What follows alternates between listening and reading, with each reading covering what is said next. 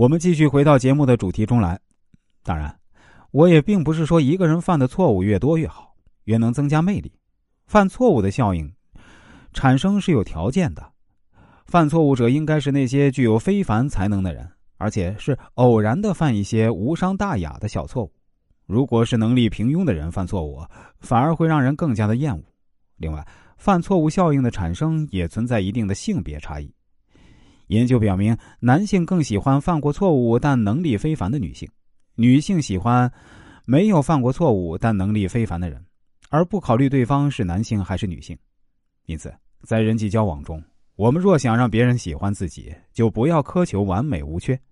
我们在修炼自身能力、努力成为一个强者的同时，偶尔犯下一些可以被人谅解的小错误，容易让身边人产生亲近之感，为你迎来好人缘。心灵感悟：如果你是一个强者，请不要过于包装自己，追求锦上添花，适当的示弱，适度的暴露些瑕疵，反而会赢得更多人喜欢。我们下面来讲述宽容定律，退一步海阔天空。希腊神话故事中有位英雄叫海格力斯。一天啊，他走在坎坷不平的路上，看见脚边有个像鼓起的袋子一样的东西，很碍脚。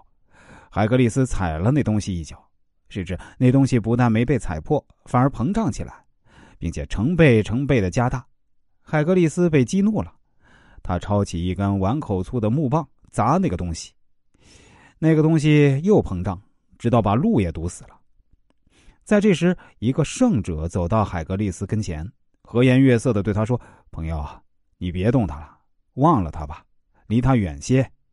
他叫仇恨带，你不惹他，他便会小到当初那个样子；你若侵犯他，他会膨胀起来，与你敌对到底。仇恨与敌意如同一面不断增长的墙，而宽容和善良呢，则恰似不断拓展的路。”宽容不仅是高尚者所具备的修养，更是一种处事的原则。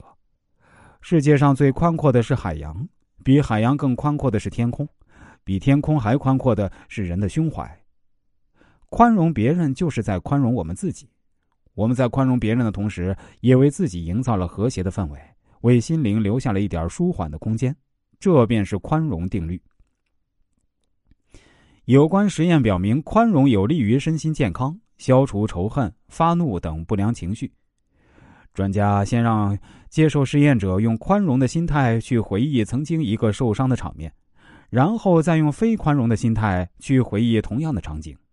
结果表明，接受实验者在非宽容期的平均心率从每秒一点七五次增加到每四秒二点六次，血压也随之升高了。